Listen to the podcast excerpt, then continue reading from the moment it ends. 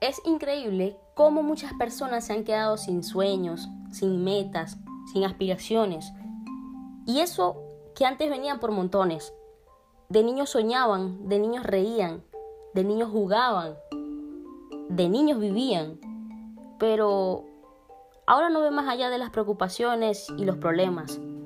Sencillamente no ven más allá de su realidad. Entonces, estas mismas personas, cuando ven a alguien con sueños y metas, los tildan de ilusos y estúpidos, pensando que los sueños no se hacen realidad y que siempre terminan por fracasar.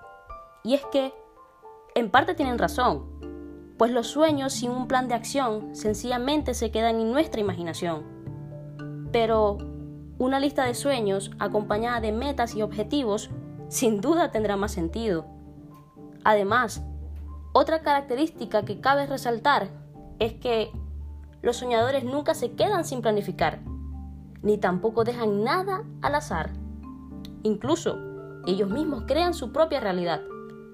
Son tan confiados en sí mismos que intuyen cuando lo van a lograr, pero, sobre todo, se levantan luego de fracasar.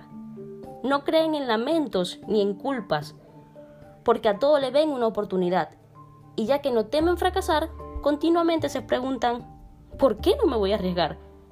De hecho, siempre les queda tiempo para reflexionar.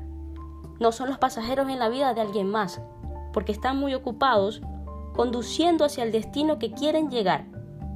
Ah, por cierto, nos vemos allá.